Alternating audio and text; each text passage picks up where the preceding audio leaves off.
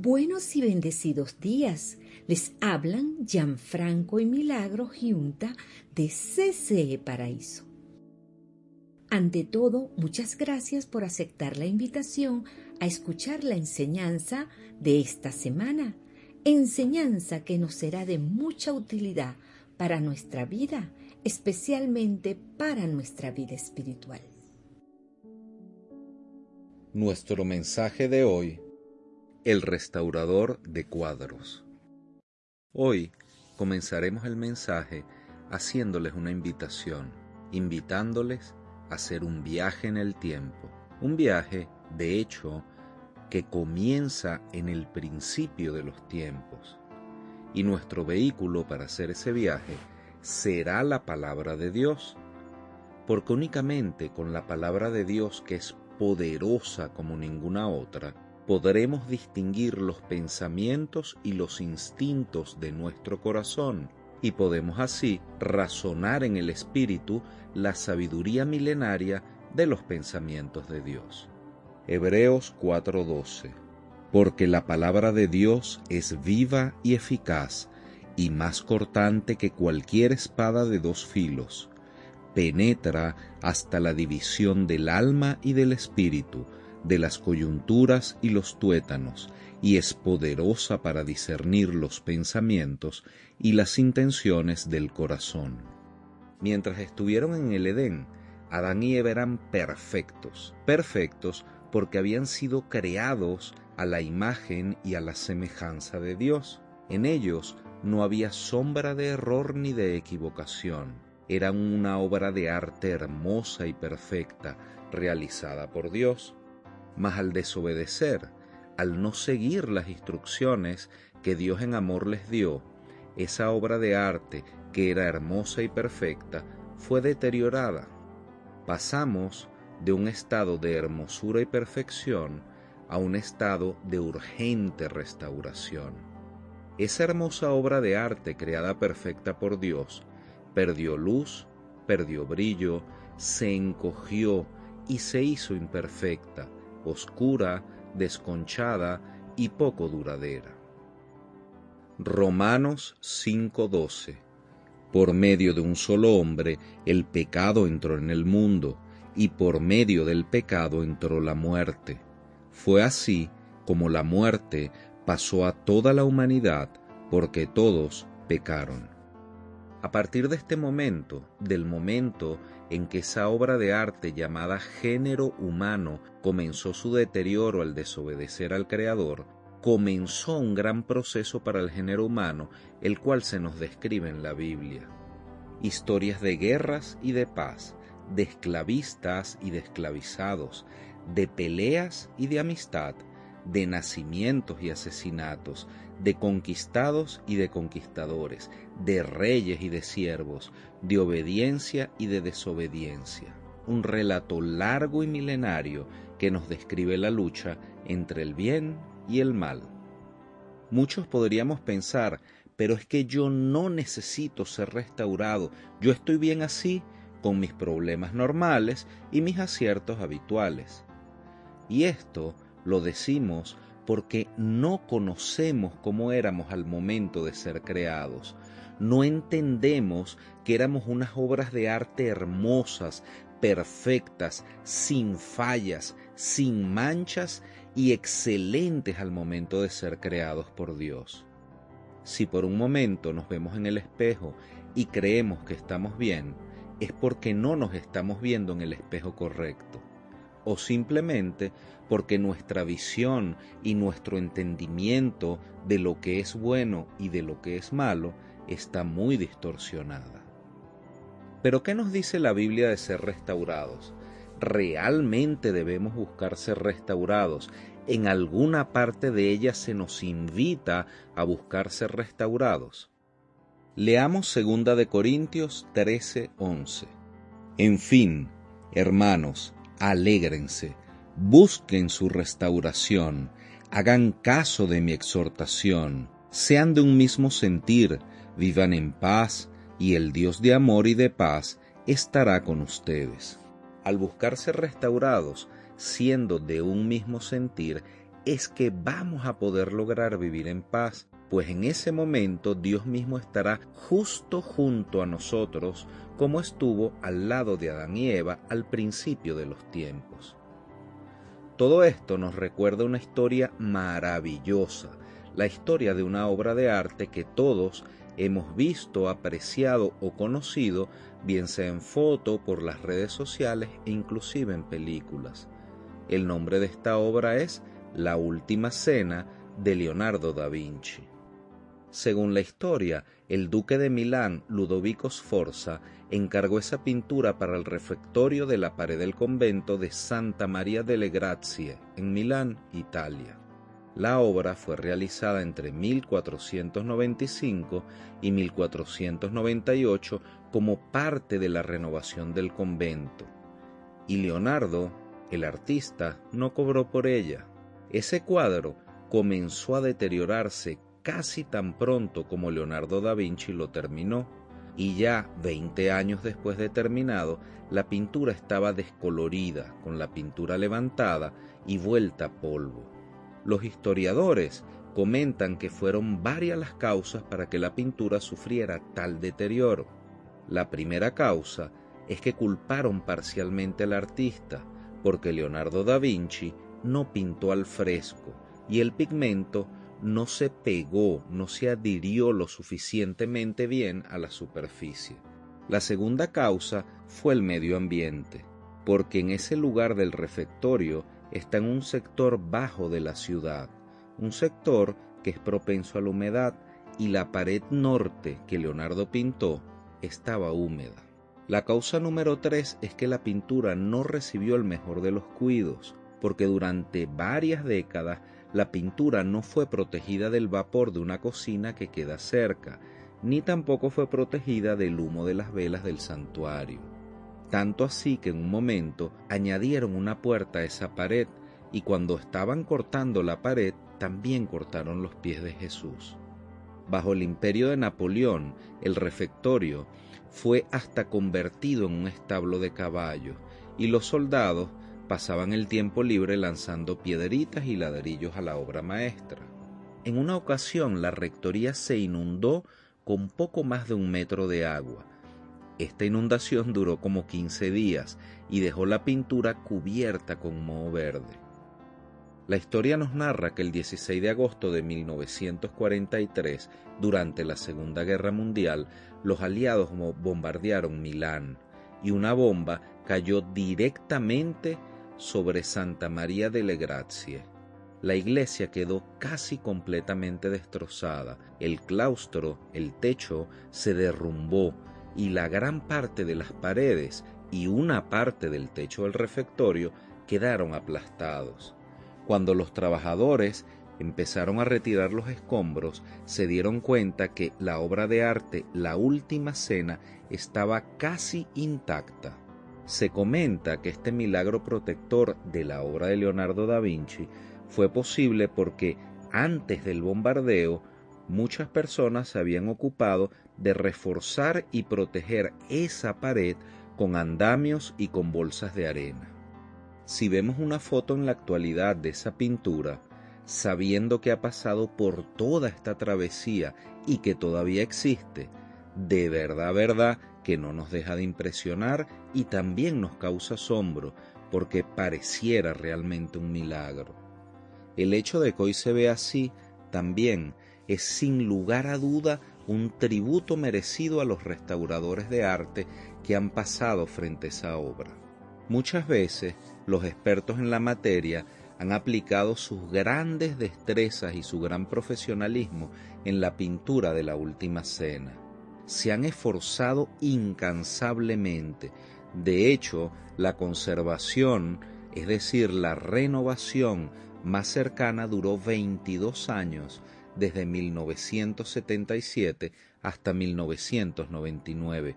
Y todos los historiadores, todos los químicos que han trabajado, todos los restauradores, se hacen por lo general la misma pregunta. ¿Cuál era la intención original del artista? Centímetro a centímetro, los restauradores de arte imitan todas las pinceladas del creador original de la obra. Tratan de recuperar color, textura y pincelada para devolver ese genio inspirador del creador de la obra. Y hoy, gracias a decenas o a cientos de especialistas y restauradores, podemos admirar la obra de Da Vinci casi como la pintó originalmente. Esta historia es bastante interesante, porque así como estas personas se dedicaron tantos y tantos años para restaurar esta pintura de Leonardo da Vinci, de la misma manera nosotros trabajamos incansablemente cada uno de los días, todos nosotros, hombres y mujeres, que creemos en Jesús, a partir de sus doce discípulos y de la multitud de creyentes presenciales de aquellos tiempos, en restaurarnos a nosotros en Él. Todos tratamos de mantener el cuadro original, todos tratamos de restaurar nuestras vidas y las vidas de nuestros semejantes con la ayuda del Espíritu Santo.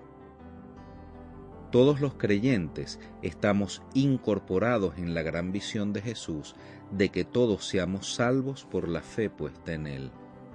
Jesús nos enseñó nuestra naturaleza que está apartada de Dios y nos mostró el plan original de Dios. Nos enseñó nuestras almas manchadas, nuestro brillo apagado, nuestras vidas enlodadas sin saberlo, cómo estamos llenos de polvo, maltratados e inclusive muchas veces nuestras vidas destrozadas. Jesús también nos mostró nuestra gran necesidad de ser limpios y de ser restaurados. ¿O acaso no es verdad que en el transcurso de nuestras vidas hemos sido todos golpeados, magullados, maltratados e inclusive marcados con heridas en el alma? Y esas heridas muchas veces las llevamos escondidas o ni las recordamos, pero solamente para no sufrir más, porque ellas están ahí. ¿Acaso no es verdad que muchas veces nos han tratado como inútiles, nos han menospreciado, nos han infravalorado? Todos esos golpes, sean físicos o sean espirituales, los llevamos marcados en el alma. Cuando Dios envió a Jesús a pagar por nuestros pecados, esa fue una declaración importantísima de nuestro gran valor, porque Dios Padre envió a su Hijo Jesús para reparar la relación rota que había entre Dios y la humanidad. Y así de esa manera, hoy podemos admirar un cuadro que sobrevivió tantos siglos de sufrimiento. Eso mismo es lo que Dios quiere hacer con cada uno de nosotros el día de hoy. Él nos quiere restaurar en amor, Él nos quiere retocar, nos quiere devolver a nuestra gloria original cuando fuimos creados como Adán y Eva. Todos los que estamos aquí hoy y todos los que nos hemos incorporado a su iglesia y creído en el nombre de Jesús, hemos entendido que el sueño de Jesús, que es el mismo sueño de Dios, es que seamos restaurados a la gloria original que Dios nos dio al momento de ser creados. En este momento, todos los que creemos en Dios hemos sido, estamos siendo y seguiremos siendo retocados como una obra de arte, porque aún somos imperfectos, somos obras de arte sin terminar. Y lo que debemos anhelar es que al igual que aquellos especialistas que han estado tantos años trabajando para que podamos ver el genio original de Leonardo da Vinci, podamos nosotros también anhelar y esforzarnos en que seamos nosotros un fiel reflejo del ingenio de nuestro Creador, que es Dios. Porque Dios quiere que todos podamos ser expuestos como la mejor y mayor obra de arte de su creación, que estemos como en una galería donde reflejemos la bondad, la misericordia, el amor y la luz de Dios con la que fuimos diseñados creados y reparados por Él. Porque la vida no se trata de nosotros, ni tampoco de lo que nosotros mismos podemos hacer, sino que se trata de Él y de lo que Él, que es Dios, puede hacer en cada uno de nosotros. Dios quiere colgarnos en su galería de amor como un producto perfecto y hermoso, una obra de arte maravillosa, de un material que va a durar para siempre. Dios también quiere que nosotros miremos a todo el resto de las personas como una pintura muy valiosa diseñada por un creador maravilloso que es Dios y que esas pinturas, que son las otras personas, también requieren cuidado, requieren atención y requieren amor, y es nuestra responsabilidad dárselo. Porque en las maravillosas manos de Dios, todos podemos ser mejorados y perfeccionados a nuestra imagen esplendorosa y maravillosa. Podemos llegar a ser aquello que Él anhela y desea que seamos a través del amor y la obediencia a su Hijo Jesús. Por eso, siguiendo el ejemplo de Dios, la iglesia existe para abrir puertas, para derribar muros, para restaurar vidas y para que las personas puedan acercarse a Dios y conocer aquel artista que fue su creador así como Dios profetizó a través de Miqueas 4:6. En aquel día, afirma el Señor, reuniré a las ovejas lastimadas, dispersas y maltratadas. Con las ovejas heridas formaré un remanente, y con las desterradas una nación poderosa. El Señor reinará sobre ellas en el monte de Sión, desde ahora y para siempre. Y así, todas las heridas que tengamos nosotros, nuestras almas, como los retratos, serán cambiadas y serán reemplazadas con paisajes hermosos de la gracia, la misericordia y del amor de Dios. Las paredes de la ira serán demolidas, los cimientos del odio y de la rabia serán restaurados y serán transformados en amor, porque Dios no puede dejar una vida sin limpiar, así como una madre no puede dejar sin tocar la lágrima de un hijo. No es suficiente para Dios ser nuestro dueño, porque Él quiere ganar nuestro corazón. Dios no terminará de pincelarnos, de repararnos, ni de restaurarnos, hasta que Él mismo determine que ha terminado. Romanos 8:29 Pues Dios conoció a los suyos de antemano y los eligió para que llegaran a ser como su Hijo. Nuestro Creador está rehaciéndonos a la imagen de Cristo, quiere restaurarnos y que todos seamos como Jesús. Amados hermanos, ser restaurados en Dios no es tan complejo como pudiéramos pensar. En Job 22-23 se nos da la clave y en amor Dios nos exhorta si te vuelves al Todopoderoso y alejas de tu casa la maldad, serás del todo restaurado. La forma de volver al Todopoderoso, que es Dios, es simple, acercándonos a Él en amor y en obediencia, sin temor por nuestro pasado, porque Él ya nos ha perdonado. Por eso, el único espejo donde podemos vernos y podemos conocer realmente cómo estamos y cuánta restauración necesitamos en nuestras vidas es ese espejo que llamamos la Biblia. Porque es precisamente en ese libro sagrado, la Biblia, donde vamos a encontrar al único que es capaz de restaurarnos por completo y para siempre. Su nombre es Jesús de Nazaret. Solo en Él y a través de su Evangelio transformador seremos totalmente restaurados, porque Él es el creador de la obra maestra que llamamos humanidad.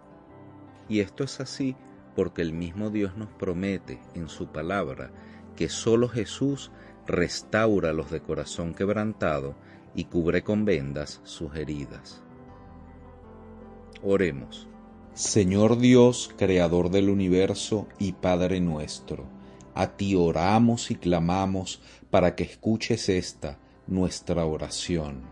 Solo tú eres santo y todopoderoso, magnánimo y eterno, único digno de gloria y honra. Hoy, reunidos como iglesia, como templos vivos del Dios viviente, acudimos en amor a tu maravillosa gracia. Te pedimos, Señor, danos más de tu Espíritu, llena nuestras mentes y corazones cada minuto de nuestra existencia de tu Espíritu Santo y de la obediencia a tu palabra. Líbranos del mal, Señor, restauranos en tu justa medida y según tu santo parecer, y haz por favor tu voluntad en nosotros y en nuestras vidas. Anhelamos, Padre, recibir de ti todo lo que tengas para nosotros.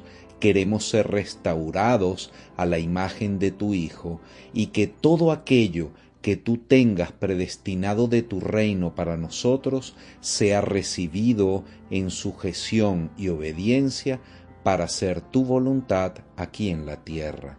Te pedimos también, Señor, perdón por nuestras faltas, fallas, errores y omisiones. Perdón de todo corazón, Padre. Estamos arrepentidos y no deseamos volver a pecar contra ti. Pon en nosotros corazones firmes, justos y dispuestos, por favor, para amar al prójimo, así como tú nos amas a nosotros, y para poder dar de tu obra y a tu obra, así como tú siempre nos has dado a nosotros. Te pedimos, Señor, bendigas las vidas de todas las personas que escuchan este audio y que han hecho esta oración te pedimos sean bendecidos en el nombre del Padre, del Hijo y del Espíritu Santo. Amén y amén. Hermanos de mi corazón, hemos culminado por hoy. Dios les bendiga grandemente y en abundancia. Les amamos en el amor de Cristo y les invitamos a escuchar la próxima semana el mensaje de CCE Paraíso. CCE Paraíso, más que una iglesia, somos una gran familia feliz.